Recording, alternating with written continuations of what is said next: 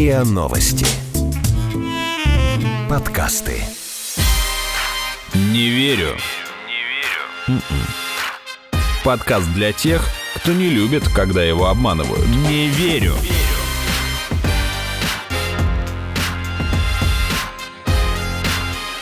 Не верю. Здравствуйте, это подкаст «Не верю» и мы, его ведущие Наташа Шашина и Игорь Кривицкий. Привет, привет. Это подкаст для тех, кто не любит, когда его обманывают. И здесь мы разбираем фейковые новости, пытаемся понять, чему стоит верить, и вместе с экспертами ищем, кому было выгодно запустить фейк. В начале каждого выпуска мы просим одного из наших экспертов ответить на короткий блиц-опрос, в какие новости он мог бы поверить, а в какие нет. И сегодня на этот блиц отвечает психотерапевт Станислав Савенков. Игорь, проведи блиц, пожалуйста. Итак, новости вот такие. На фоне карантина в каналы Венеции вернулись лебеди и приплыли дельфины. Да, верю. Вполне возможно, туристов ведь стало меньше. Писатель Фиджеральд еще сто лет назад писал, как на карантине закупал алкоголь, а Хемингуэй не мыл руки. Верю. Вполне возможно, что алкоголь был способом снимать тревогу во все времена. И остался. Карантин и вирус станут поводом, чтобы закрыть программу «Московское долголетие». Не верю, потому что московское долголетие никак не привязано к коронавирусу и изначально имеет другие цели. По домам ходят люди в костюмах химзащиты, усыпляют жильцов газом и грабят. Не верю. Скорее всего, они сами боятся. Всемирная организация здравоохранения помогает разрабатывать компьютерную игру про борьбу с эпидемией. Не верю. ВОЗ не такие задачи. Они, скорее всего, сейчас занимаются разработкой вакцины. Им не до игр. Ну, кто знает. В какие новости стоит верить, а в чем нужно усомниться, мы подведем итоги в конце выпуска. Ну а сейчас будем разбираться. Я сама на днях чуть не попала на фейк. Ну-ка, ну-ка. Дело в том, что многие мои знакомые в эти дни репостили некое карантинное письмо Фиджеральда, американского писателя, известного по роману «Великий Гэтсби», который оказался в изоляции на юге Франции в 1920 году, то есть сто лет назад, из-за вспышки испанки. Уточнение, Фиджеральд оказался, не Великий Гэтсби. И там все так прям вот написано, читаешь и думаешь, как же вот это о нашей жизни. Пустые улицы, как будто почти все горожане скрылись в своих квартирах и не беспричинно. Сейчас кажется модным избегать общественных мест, даже баров, о чем я сказал Хемингуэю, за что он толкнул меня в живот. В ответ я спросил его, мыл ли он руки, он их не мыл и даже не думал отпираться. Он считает, что это обычный грипп, интересно, кто ему такое сказал. Администрация предупредила всех, что надо на месяц запастись необходимым. Мы с Зельдой купили красного вина, виски, рома, вермута, абсента, белого вина, хери, Хереса, Джина и, упаси господи, бренди, если понадобится. Прошу, молись за нас. А, идеальная самоизоляция. Но как же это похоже на нашу жизнь? Да, еще это очень похоже на фейк, потому что Хемингуэй и Фицджеральд познакомились только в 1925 году, и поэтому Хемингуэй никак не мог немытыми руками толкнуть Фицджеральда в 1920. А, дело в том, что это вообще-то пародия, которая А-а-а. была написана совсем недавно американцем Ником Фреллой для юмористического сайта Макс Уиннис. И над оригинальной публикацией есть даже надпись, что это пародия, а не настоящее письмо Фицджеральда Фиджеральда. Но по соцсетям оно уже стало гулять как оригинал. Аннотации, кто их читает? Почему вообще она так разошлась? Ну, возможно, как раз многие нашли успокаивающим то, что сто лет назад классики якобы переживали ровно то же самое, что и мы, мыть руки, запасаться алкоголем, ну и поэтому хочется этим поделиться с друзьями. А еще очень многие переслали друг другу стих о карантине, который якобы написал Александр Пушкин. Не знаю, попадалось тебе или нет. А... Только в сценарии, который ты мне распечатала. Широкую известность, на самом деле, этот стих получил после того, как был опубликован на странице Facebook Пушкин Пушкинской школы русского языка в Лейдене с подписью «Наш прекрасный Александр Сергеевич Пушкин, находясь на карантине по поводу холеры в Болдино, обращается к нам сегодняшним», говорилось в этом посте. Ну, действительно, стих такой, ну, какой-то вдохновляющий, что ли, оставляющий надежду. Игорь, можно тебя попросить зачитать? Давай. Позвольте, жители страны, в часы душевного мучения поздравить вас из заточения с великим праздником весны. Все утрясется, все пройдет, уйдут печали и тревоги, вновь станут гладкими дороги, и сад, как прежде, зацветет. Оптимист. Дороги гладкие у него. Дело в том, что вообще-то автором стиха является пользователь Фейсбука Ури Грим. Ну, это, конечно, псевдоним, скорее всего, но, в общем, это пользователь из Казахстана, который написал это к Наврузу, празднику прихода весны. Но вот да, на самом деле, тут вообще нету ничего про, про боле... карантин. про карантин, про болезнь. Да. Только про заточение, но это многотрактуемо. Да. И вот как-то потом люди это перепутали с Пушкиным, придумали, что это написал Пушкин во время холеры, и в таком виде это уже дальше пошло по соцсетям. На самом деле очень похожий слог, то есть такой же ямб того же размера, то есть товарищ верь взойдет, она в часы душевного мучения, Россия вспрянет это сна с великим... Ну, то есть, в общем, очень похожий ритм и слог. Это тебе так кажется, а некоторые люди, когда узнали, что это фальшивка, стали говорить, ну как же, я сразу понял, что это не Александр Сергеевич. Ну, только после того, как узнали, что это фальшивка. Пушкинская школа русского языка в Лейдене, от которой это все распространилось, кстати, написала потом опровержение на своей странице, что стихи действительно написаны другим поэтом. Ну а кто же поставил под ними имя Пушкина, неизвестно. Действительно, во время эпидемии холеры Пушкин на три месяца был заперт в Болдино, где он завершил Евгения Онегина, повести Белкина и целиком написал маленькие трагедии, в том числе «Пир во время чумы». Но ведь широко известно, что это болдинская осень, и должно было смутить, почему вообще в стихотворении это говорится о весне. Но это надо очень хорошо знать литературу, чтобы подметить все эти тонкости. Это правда. Ну, почему же эти фейки так разошлись, оказались такими востребованными? Об этом я спросила психотерапевта Станислава Савенкова. Каждому человеку свойственна тревога. Это механизм и способ преодоления негативных переживаний, с которыми мы сталкиваемся в процессе жизни. Поэтому неудивительно, что надежда — это такой вид тревоги, которая замаскирована и помогает нам преодолевать негативные переживания. Неспроста древние наши предки всегда говорили, надежда умирает последней. В психологии принято считать, что чем больше мы говорим о своих переживаниях, тем менее значимыми они становятся для нашего сознания. Поэтому склонность к распространению фейков и фейковых новостей — это способ делиться с окружающими своей тревогой, которая становится менее значительной и выражается для того, чтобы облегчить психическое состояние человека, снять вот это напряжение, которое внутри него накопилось. Может, из этих фейковых стихов и писем Пушкина и Фиджеральда как раз можно сделать вывод, что все проходит, такое уже не раз бывало, классики это переживали. И вот этим успокаивающим тезисом как раз хочется поделиться со всеми знакомыми. Ну и еще приятно осознавать, что не только ты, обычный человек, переживаешь эти проблемы, но и великие в свое время столкнулись с тем же и, тем не менее, благополучно и успешно вышли из этой ситуации. Кстати, еще о таких успокаивающих, как бы успокаивающих фейках. А National Geographic пишет, что сотни тысяч ретвитов получили новости о триумфе дикой природы в тех странах, которые очень пострадали от коронавируса. Что лебеди вернулись в пустынные венецианские каналы, дельфины тоже туда приплыли, а группа слонов прогуливалась по деревне в Китае, напилась кукурузного вина и потеряла сознание в чайном саду.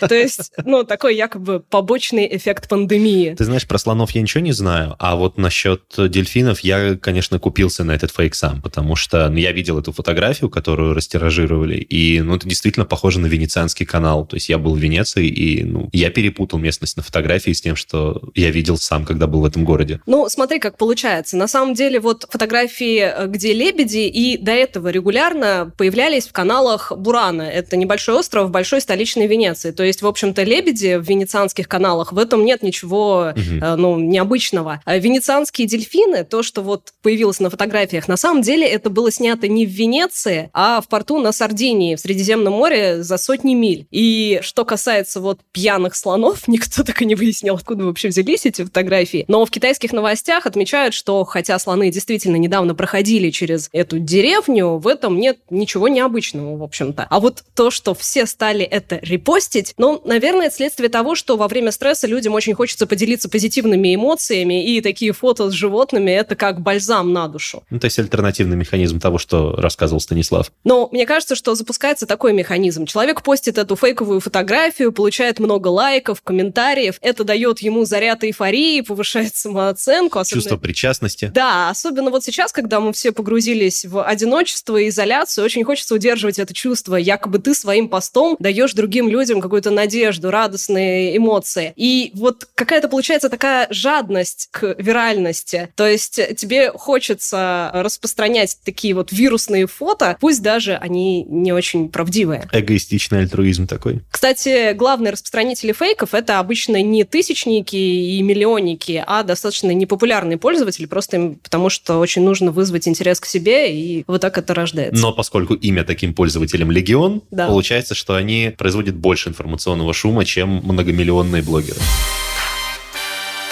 Не верю.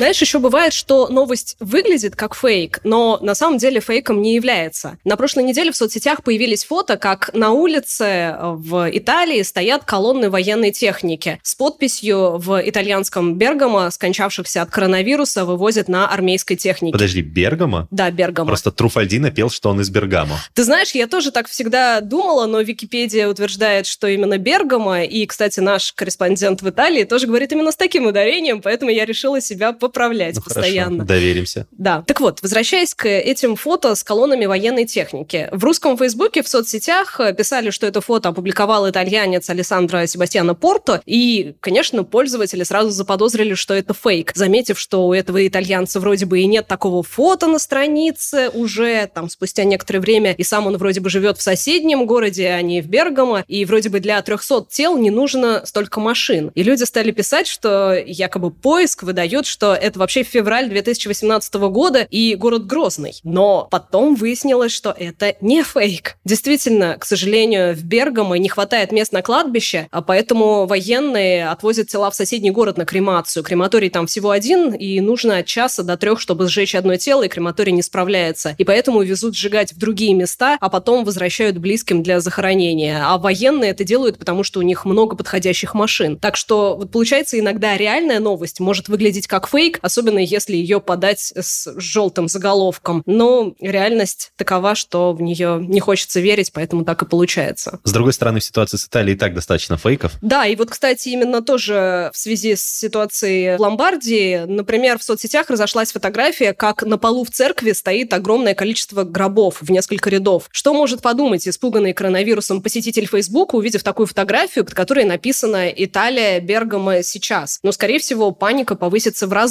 Ну, логично. А, но стоит скачать фото и поместить в Google фото для идентификации, можно увидеть, что ранее это фото было опубликовано в октябре 2013 года с подписью такой. 363 мертвых. Рано или поздно таким будет количество погибших на последнем судне, утонувшем у берегов Лампедузы. 363 человека, мужчин, женщин и детей, искавших будущее в богатой Европе и нашедших смерть за несколько метров от своей средиземноморской мечты. Я напомню, это касается кораблекрушения у берегов итальянского острова Лампедуза, когда там затонуло рыболовецкое судно, перевозившее из Ливии более 500 беженцев из Сомали, Эритреи и ряда других стран Африки. То есть это вообще было другое событие, и именно тогда было сделано это фото. Но стоит сказать, что настоящие фотографии, видеосюжеты последних дней из церкви в Бергамо вообще-то, к сожалению, мало чем отличаются от той фактически фейковой фотографии. По словам корреспондента РИА Новости в Италии Александра Лагунова, в самой стране, кстати, в Италии эпидемия фейков, вот эта вот самая инфодемия, сейчас пошла на спад.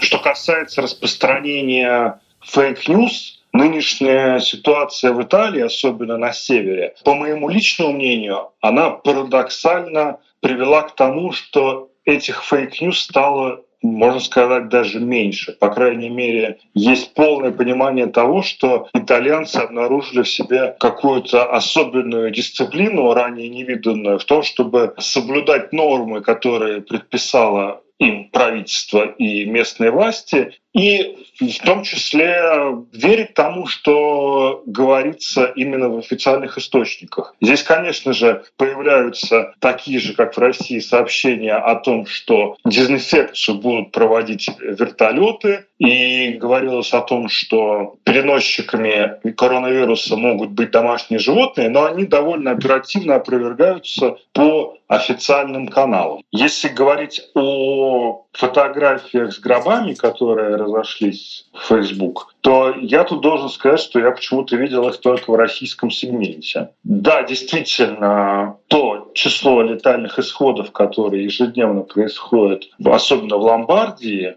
оно приводит к тому, что в буквальном смысле местные крематории, местные кладбища не справляются с нагрузкой. А фотографии с колоннами грузовиков, которые выезжают из, в частности, Бергама и направляются в другие города и в другие регионы, к сожалению, правда. И к этому нужно относиться с пониманием того, что речь идет о том, что из города нужно вывозить э, несколько десятков э, тел, скончавшихся ежедневно. Соответственно, при том, что местные власти сталкиваются с э, десятками случаев. Естественно, 30, 50 и даже 70 гробов ежедневно нужно куда-то девать. Как бы это кощунственно не звучало.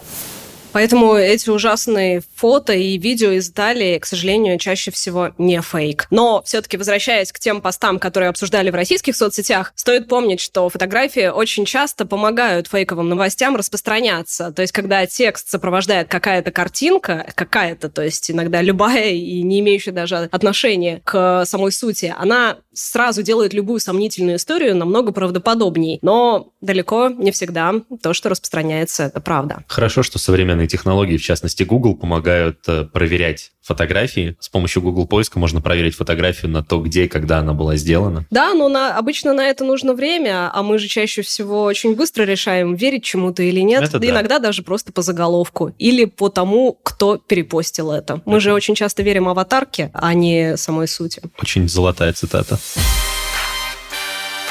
Не верю.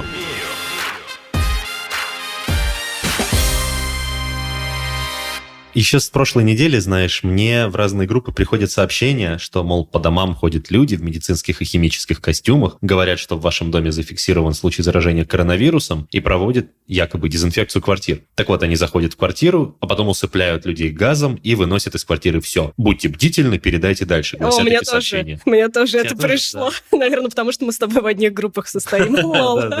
Но, к счастью, в тех группах, где я состою, обычно находится кто-нибудь адекватный, кто говорит, что ну, усыпляющий газ вообще-то невозможно купить, да еще и чтобы усыпить человека, условия должны быть как в камере для ингаляции. Человек должен сделать очень глубокий вдох, тряпочки просто у него перед лицом. Но такая страшилка, тем не менее, ходит по чатам по всей России. И, в частности, в Иркутской области местный главка полиции выпустил специальное опровержение, что это фейк, таких преступлений вообще-то не зафиксировано. И просит обратить внимание, что если в тексте сообщения нет конкретного населенного пункта, где это случилось, ну, это явный признак уже того, что сообщение фейковое. Еще один признак в копилочку всех тех признаков фейковости сообщения, которые мы обсуждали в течение нескольких последних выпусков. В частности, это эмоциональный заряд. То есть здесь нас пугают некими неизвестными людьми с неким усыпляющим газом. Ну, то есть звучит уже страшно, и ты такой сразу на эмоциях думаешь, о, да, да, да. Так, так. Вот. И призыв в конце, мол, обязательно передайте дальше, распространите, предупредите. Ну, то есть как бы виральное сообщение, вирусное сообщение требует распространения дальнейшего для своей жизни. И вот такой вот у него есть механизм продолжения своего рода, так сказать. И самое главное, что в таких новостях э, никогда нет конкретного источника. То есть идет ссылка на некий там анонимный госпиталь или какой-то там безымянный знакомый из неназванных органов. Источник там... близкий к какой-нибудь да. инстанции. Так что главное скептично относиться к громким заголовкам, к эмоциональным сообщениям, мыслить критично все-таки. И проверять первоисточники, если есть такая возможность. Но все-таки вот что касается того, как возникают такие рассылки, некоторые психологи, я читала, считают, что такие слухи помогают людям справиться с чувством тревоги. То есть, если сказать себе, что ты боишься чего-то конкретного, ну, например, вот людей с усыпляющим газом в костюмах дезинфекторов, то жить как-то немного становится проще. Когда у врага есть лицо, да, ты понимаешь, чем... чего бояться. Да, да, да, да, чем тревожиться из-за чего-то неведомого. О том, как рождаются такие пугающие рассылки, я спросила психотерапевта Станислава Савенкова, и он считает, что здесь речь об эффективном или неэффективном горевании, то есть в данном случае переживании вот всей этой ситуации с эпидемией?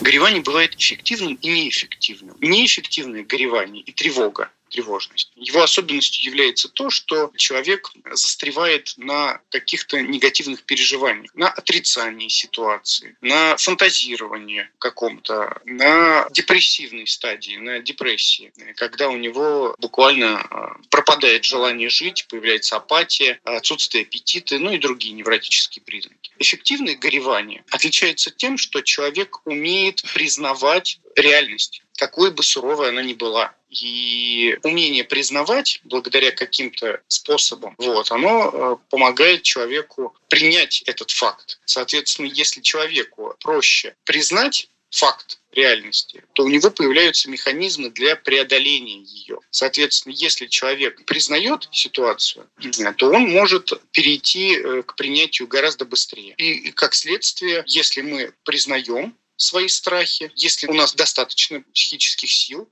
и внутренних ресурсов психических для того, чтобы признать реальность таковой, то нам гораздо легче и быстрее получается перейти к факту принятия. То есть получается, что все эти рассылки о людях с усыпляющим газом рождаются, когда человек чересчур тревожится, и уже фантазия начинает ему дорисовывать какие-то совсем ужасы и апокалиптические картинки. Это похоже на страх темноты, например. То есть как бы ты же боишься не темноты, ты боишься того, что может в ней быть. Да, какого-нибудь чудовища. Да-да-да, и вот здесь у тебя чудовищный некий коронавирус, которого ты не увидишь без специального оборудования за многие миллионы рублей, ты придумываешь себе людей в костюмах химзащиты. Ну, с другой стороны, вот то, что мы начинаем пересылать друг другу эти пугающие рассылки, это тоже в какой-то степени и способ поддержания социальных связей. Это как пересказывание друг другу сплетен, например. А тут получается, что мы вроде бы как делаем доброе дело, предупреждаем человека о якобы какой-то угрозе, и между тем как бы напоминаем о себе. То есть, ну, это такой способ поговорить, что ли, мне кажется. Перекличка такая, по сути. Типа, я жив, я за вами слежу, я цел и надеюсь, что все здоровы. Не верю.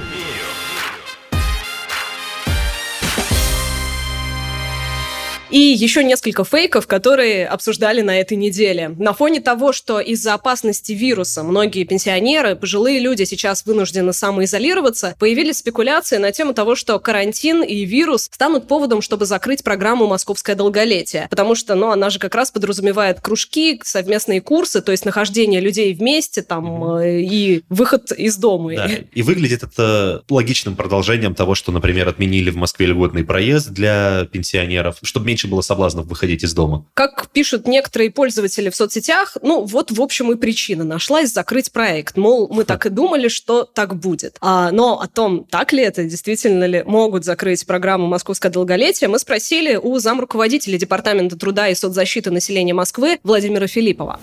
Есть не так много, но встречаются в Фейсбуке, в ВКонтакте, в других социальных сетях комментарии, что ну вот, проект закрылся, мы так и знали, это абсолютный фейк. Мы вот даже посмотрели, вот там два с половиной человека, которые об этом написали. Э, вот пока мы не могли, не смогли найти, в каких группах они занимаются. Они, видимо, может быть, и в Москве не живут, и на долголетие не ходят. Я хочу ответственно заявить, что как только опасность распространения вируса пропадет, э, город уйдет с карантина, московское долголетие откроется в тот же день. Более 210 тысяч участников э, проекта «Московское долголетие» ушли на карантин, и не ходят в школы, в спортивные секции, на творческие, театральные студии, но все больше и больше с каждым днем появляется примеров, когда московское долголетие выходит в онлайн. Кто-то с помощью платформы Zoom продолжает общаться со своими однокурсниками, одногруппниками и получает от своего преподавателя занятия через э, Skype или через тот же Zoom. Вместе их делают. Кто-то э, зарегистрировал в своих группах в социальных сетях, в том же ВКонтакте, и предлагает помощь своим товарищам, одногруппникам, у которых которых нет активного пользования социальными сетями и заказывают через онлайн те или иные товары, как-то разноображивая жизнь. То есть наши участники московского долголетия, конечно, почти 100% так вот сожалеют и расстраиваются, что э, введен карантин, но 100% наших участников, это показывает социология, мы с каждым на связи, говорят о том, что они с таким большим пониманием и ответственностью относятся к тем мерам, которые в городе включились.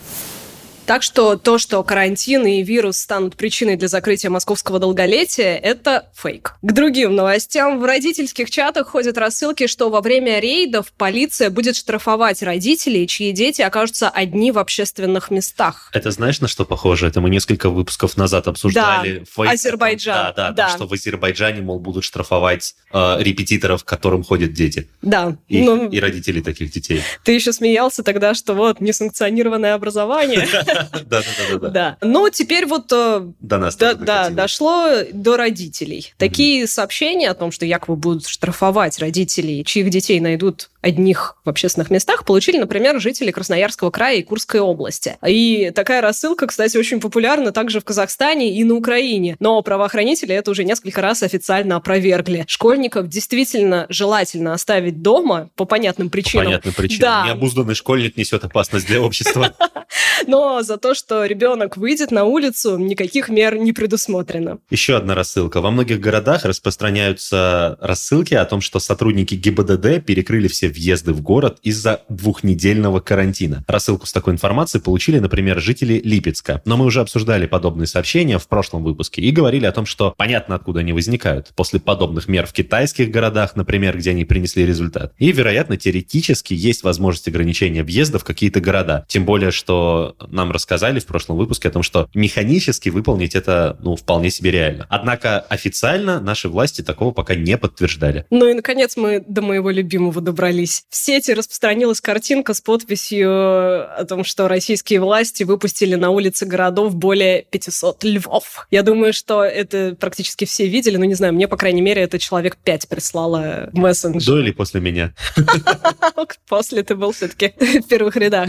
Да, эта картинка выглядит так, как будто бы это скриншот выпуска новостей на одном из зарубежных информационных телеканалов. Вот эта красная плашечка Breaking News, типа Да, экстренные и новости. там подпись, что Владимир Путин выпустил около 500 львов, чтобы люди оставались в своих домах. Ну, слушай, тигров гладит, со стерхами летает, что бы ему львов не выпускать, да? Ну, почему львов-то? Вот как бы в России львы, ну, Ну мед- да. медведи, понятно, стер, стер, стерхи, окей, но, но львы. На самом деле, эта фотография льва на улице города была сделана в Йоханнесбурге, то есть... э, А, это в Южной Африке. Да, в 2016 году причем. И тогда она была опубликована в издании «Метро». Там в статье говорилось, что льва привезли в Йоханнесбург для съемок в фильме, но продюсерская компания не предприняла необходимые меры предосторожности. Вот, значит, э, лев ходил по улицам города. А вот эта подпись с пометкой «экстренное сообщение», на самом деле она была добавлена просто каким-то пользователем с помощью инструментов сайта под названием Break Your Own News. Там можно создавать свои собственные такие экстренные новости. Скриншоты типа их, да. Да, то есть просто кто-то взял картинку, добавил плашечку и запустил это в соцсети. И просто решил так пошутить, сделать такую новость про Россию. Но, к счастью, СМИ к этому отнеслись все-таки критично. А почему такие картинки получают вирусность, ну, мы сказали минут 10 назад буквально. Да. Стоит напомнить, что Роскомнадзор заявлял, что в случае выявления фейков о коронавирусе в России готов применить к СМИ жесткие меры, включая отзыв лицензии и блокировку.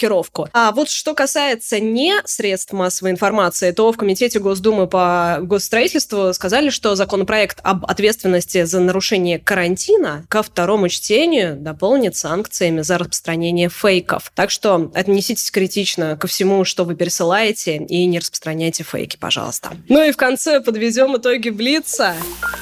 Итак, на фоне карантина в каналы Венеции вернулись лебеди и приплыли дельфины. К Нет. сожалению, это фейк, потому Да. что дельфины приплыли не в Венецию, а в Сардинию, а лебеди в Венеции не есть нечто из ряда вон. Писатель Фиджеральд еще сто лет назад писал, как на карантине закупал алкоголь, а Эрнест Хемингуэй не мыл руки. Фейк, потому что это письмо пародийное, но по мере распространения по соцсетям оно потеряло приписочку о том, что оно, собственно, пародийное. Карантин и вирус станут поводом, чтобы закрыть программу «Московское долголетие». Нет, это фейк, и программу в полной мере возобновят сразу, как только эпидемия закончится. По домам ходят люди в костюмах химзащиты, усыпляют жильцов газом и грабят. Это фейк, потому что, во-первых, людям приятнее, скажем так, бояться чего-то понятного, а во-вторых, ну, Господь с вами, такой газ купить стоит неимоверных денег, если вообще получится его найти в продаже. Ну и самое главное, реальных таких случаев пока что нигде не было зафиксировано. ВОЗ помогает разрабатывать игру про борьбу с эпидемией. А вот это как раз не фейк. Самый знаменитый симулятор эпидемии, Plug Inc.,